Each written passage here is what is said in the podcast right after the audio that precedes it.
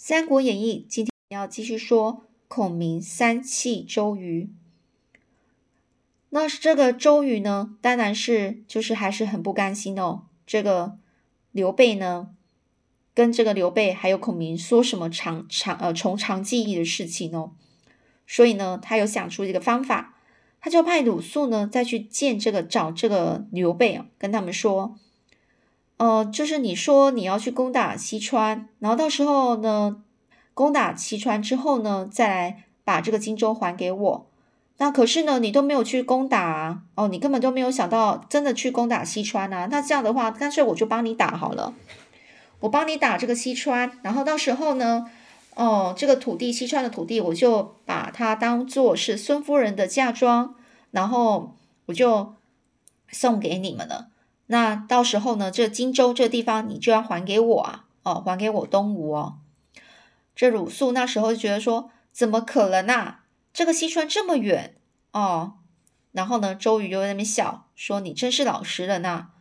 你怎么我我说你真的以为说我要去真的帮他打这西川，然后再送给他吗？哎，这只是借口啦。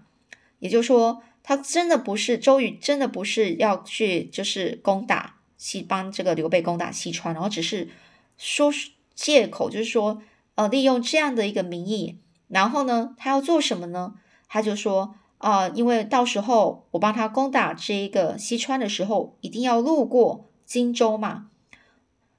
那当时呢，到时候那时候刘备呢，一定会呢，就是出城哦，然后未到士兵啊，那我就趁这个机会，然后呢，杀入了这个荆州城。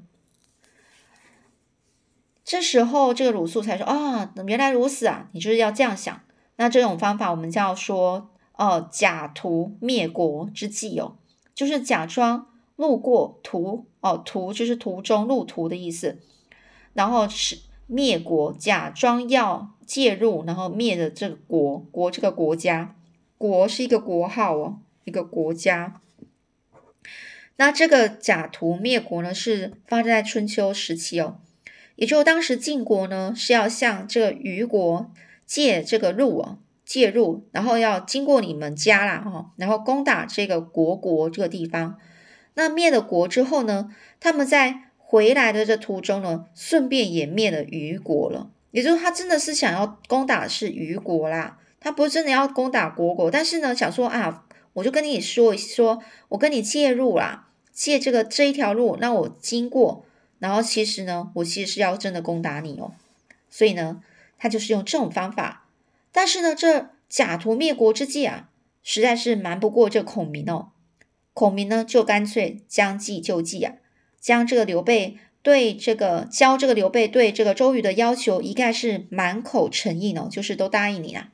并对这个孙权呢表示感谢。而他这自己呢，这个孔明啊，自己有做安排哦。周瑜呢，在休养了多日，他的箭疮渐渐的呃痊愈了，所以呢，他就带领了水陆大军五万人，然后往这荆州浩浩荡荡的的到这个荆州城下了。这东吴军队来到了夏口，这米竹就前来迎接，说：“我主公正在荆州城城门外等哦，等待与这个都督把酒啊，就喝酒。”这周瑜呢，就看看这个江面啊，静荡荡的，并没有一支军船哦。这一路来到荆州城下，等待他的却不是刘备，而是赵云哦。哦，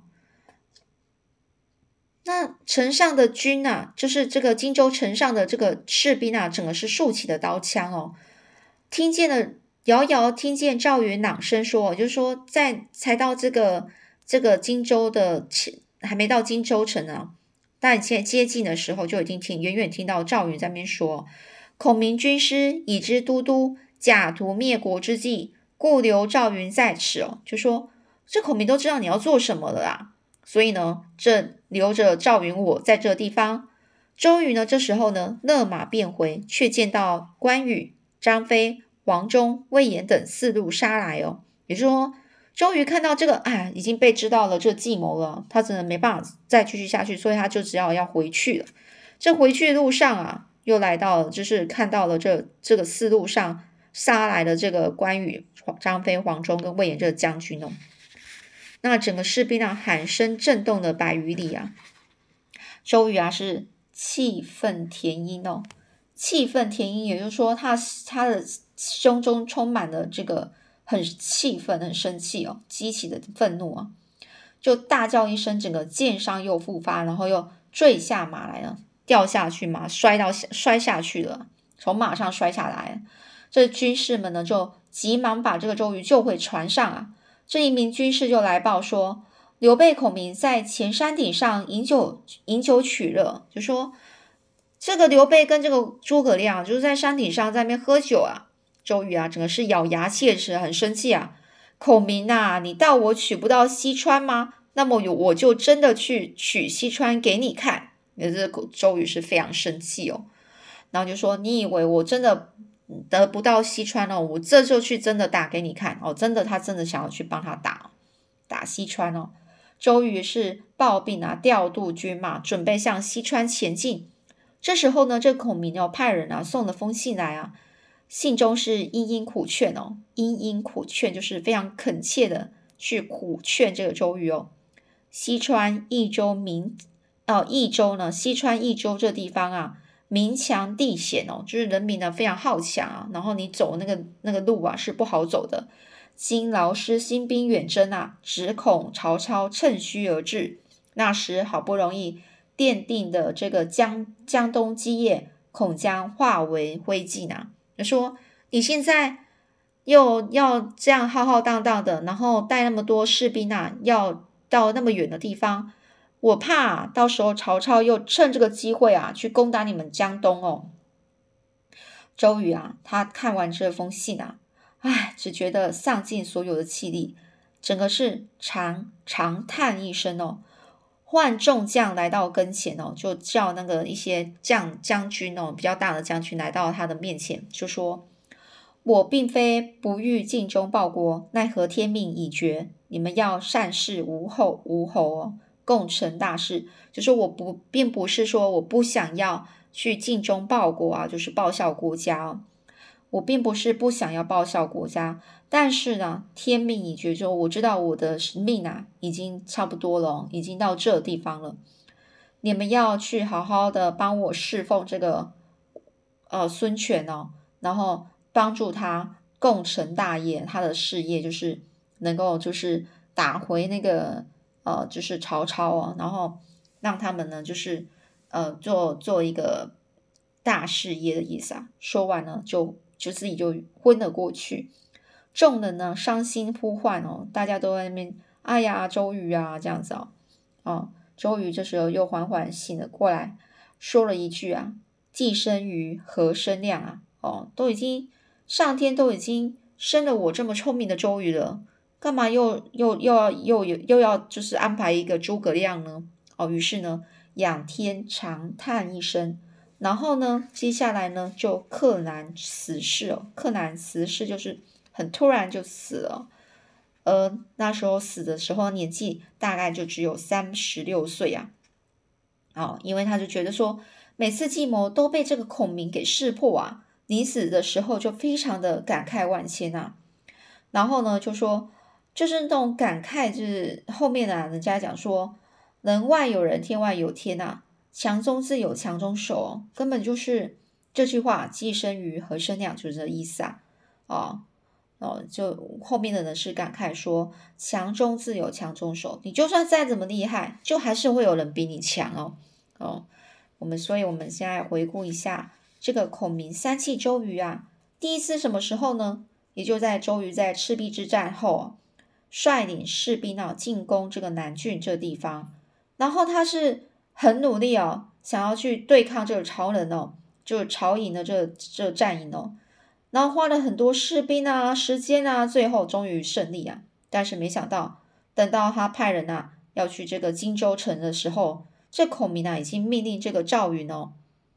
趁虚而入南郡呢哦，然后呢，这其他的又命这个关羽袭取这个襄阳啊，这结果呢，这个整个周这个周瑜被气到。剑伤迸裂哦，那第二次呢？这周瑜就想用美人计哦，假装呢将这个孙权的妹妹啊嫁给刘备，来骗这个刘备到东吴，东吴呢，然后再将这个刘备呢给他这囚禁起来，就是关起来啊，然后再胁迫他归还荆州哦，就是威胁哦。这孔明呢又献计啊，由赵云保护刘备过江哦，真的就是招亲哦，就是真的去娶娶这个孙权的妹妹。而周周瑜呢，就是私下又派呃，本来是结果呢，本来是呃，就是当时呢，刘备在那边真的是不想回来，结果呢，就是这个孔明呢又献一计啊，请赵云帮忙哦。成功的就把这个刘备啊带回来哦，这所以呢这边又讲了赔了夫人又折兵哦哦，第三次呢就在企图用这个假图灭国之计，建议说帮助刘备取了西周换取荆州，其实呢是想要路过荆州，然后呢等这个刘备出城闹军的时候，再把这个刘备杀害，然后呢夺回荆州哦。等这个周瑜呢，率的是率领这个军队到了荆州的时候，赵云啊就已经知道他的意图了嘛，所以呢，这一路上呢，就已经有一些刘备的一些兵马在那边哦，已经准备啊攻打打回去。如果周瑜如果要要攻他们攻打他们的话，他们都随时都已经准备好要去打回去哦。这结果呢，这周瑜啊，整个是上尽了所有的气力哦。然后就死掉，然后最后一句他就死之前就说：“既生瑜，何生亮？”哦，所以就是三气周瑜哦，哦，就是孔明三气周瑜的故事啊。那接下来呢？接下来这周瑜死之后呢，孔明就亲自到这个东吴去吊丧哦。周瑜部将呢，他们整个都是咬牙切齿哦，想要把这个孔明给杀了，因为非常生气。因看，因为看到这个赵云啊，是带剑相随哦，带剑相随就是带赵云呢是整个是带着剑啊来保护这个孔明哦，大家都不敢轻举妄动啊，直到见到孔明跪在地上开始读祭文哦，祭文就是在讲说一个人死，然后你要念一下念一下你觉得很哀痛的一些文章啊，哦给大家听哦，知道说你对他真的是很难过哦，写一个文章。伏地痛哭哦，泪如泉涌啊！然后大家看了这个孔明就是这样子哦。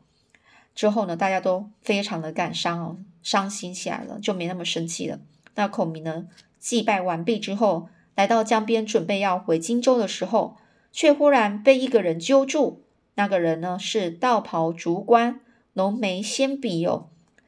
黑脸短男哦，样子啊是十分的古怪。浓眉纤鼻就是眉毛很浓嘛，纤鼻的意思就是说他的鼻鼻孔是朝上，有点是朝那个像就是朝天鼻哦，啊，那黑脸短男短男呢，就是黑色的脸哦，脸脸是感觉黑黑的哦，那两个颊脸颊上的这个胡须啊，是就是长满了两个脸脸颊上都长满胡须哦。然后样子也是长得那这样，觉得很奇怪啊，不是很好看的人哦。只见这个人啊，是大笑一声啊：“你气死了周瑜，却又来吊丧，分明是欺负东吴没人了嘛！”这孔明啊，听到这句话吓了一跳，回头一看，原来是凤雏先生庞统。这两个人呢，其实早就认识哦。于是呢，他们是携手登舟哦，登舟就上船哦，开始畅谈畅。畅谈各自的心事啊。这庞统啊，曾经在这个赤壁之战中呢，亲亲自呢到这个曹营去献这个连环计哦，是本来就有意啊，要为了这个东吴效力哦，就是为了这个呃要帮助呃孙权哦。但是现在周瑜已经死了，孔明看得出孙孙权呢，恐怕是呃未必能够重用这个。庞统哦，就是孙权呐，他就没有想要重用庞统这个人啊。临别前呐，孔明就留了封信啊给这个庞统，请他日后如果不得意呢，可以来荆州哦，共扶刘备哦，就是他们两个一起去，就是辅佐这个刘备。他就告诉庞统呢，这个玄德宽厚仁德，必不负您平生所学哦，就说这个刘备啊是非常有仁德的人哦。不会辜负你你的这一生所学的哦。果然啊，虽然鲁肃在孙权面前是大力的去推荐这个庞统上通天文、下晓地理的这这个才能哦，而且呢，之前周瑜也是多用他的这个谋略，那这个孔明呢也是非常是敬佩这个这个这个庞统的机智哦。但是孙权一看到庞统，他整个脸啊就是容貌就是不好看，心中就当然是也没有什么好感。再问起这个庞统，说他所学的比起周瑜是怎么样呢？而这才才高傲物的，就是他非常就是骄傲的这个庞统呢，就笑说啊，我的才学与公瑾大不相同啊。哦，孙权啊，他。一生哦，他平生是最佩服周瑜哦。他看到庞统这么轻视这个周瑜哦，心中是不是很开心哦？大为不悦啊，因此呢，就不想要重用他。这庞统非常无奈啊，就来到了荆州。刚好呢，孔明呢外出巡查，还没有回来。刘备呢看到这个庞统啊，也是那种感觉，是这个人长得这么丑，也没有什么好感哦，只给他一个就是。耒阳的一个县县令啊，哦，也就是县宰，就是那个县令哦，现像现在县长的那个职责。直到孔明回来，就笑说：“呃，庞统啊，不是做地方官的材料啊。”呃，孔明知道这个庞统来了嘛，然后呢，他就在笑说：“啊，这他不是做地方官的材料，这个士元啊，胸中所学甚量十倍啊。”也就是说。这个孔明就跟这刘备啊说：“哎，那个庞统他就不是不适合做什么县长呐，你呀，他所学的胜过我十倍呀。”这刘备一听啊，马上就把这个庞统从这个耒阳就把请回来，然后就把他打派他做这个副军师中郎将哦，也就是算军师的其中一种，与与这个。孔明呢，共谋大计哦，就是跟他一起合作啊，然后那个就是一起辅佐这个刘备。刘备想起了当年啊，水镜先生曾经说过：“芙蓉哦，芙蓉凤雏两人得一，可安天下哦，可以可以让天下安定哦。只要是你有一个就可以。现在两人都在门下，心中啊开始涌起无比的勇气啊，与这个复兴汉室的决心哦。比如说。终于就是觉得，嗯，自己应该可以把这个这个汉朝的这个汉室哦，又再把它恢复哦。刘备呢，就呃调练军马，第一步呢，他要做的就是西取益州，也就是刚刚说的刘璋的这个西川的这个益州。益州刘璋啊，字季季玉哦，哦，是鲁汉朝鲁公王之后哦，这一个王的的后代。哦，益州水路有锦江之隔哦，陆路呢则有间隔连绵三十里的连山绝险。有时候这种水路呢，就一个很大的江啊，隔起来，隔隔一个大江。走陆路呢，那个路呢也不好走，都是山哦，山路。但是你跨过山之后，那些那个土地啊，益州这个地啊，整个是田肥地茂哦，就是他们它整个是很一个很好的地哦。然后种的很多好好东西啊，啊，所以呢是国富民丰哦，这整个是丰衣足食哦，在纷乱中呢，却一直还能够置身局外，就是大家旁边，呃，应该说右边整个右边都在打的，整个是凄凄惨惨戚戚的时候，这个左边这一边的人呐，完全就好像是在，好像是活在世外桃源的感觉，哦，都跟他们没关系啊，因为他们中间隔了很多山哦。哦，那没有想过说人家会跨过山去打他们，不可能哦。所以呢，这个赤壁战之后呢，但是呢，赤壁战之后呢，却成了刘备、曹操都想要有意要去兼并之地啊。哦，他们虽然地呀，益州虽然是把呃很很能够置身之外哦，是因为它有天险哦，就是自然的障那个障屏障哦。但是在这个赤壁之战结束之后呢，刘备跟曹操都有想要去攻打那个地方哦，就是把那地方据为己有。对刘备来说呢，如果能够取得益州，便可以雄踞一方哦，自己就占据那一个、那一个、那一个土地哦。这样子呢就可以形成与这个东吴还有北边的曹操作为三局哦三足三足鼎立的这个局面哦，就占了三个地方哦，就是上面北边是曹操，右下这个大的地土地全部这边都是孙权东吴，东边吴哦。北朝哦，就是北边曹操，左下这个地方就是益州哦，就是如果刘备他打下来的话，那刘备就是可以跟他们的分量会一样的重要。但是呢，因为这个蜀道崎岖哦，就是那个要到到这个局这个益州的这个道道路是非常难走，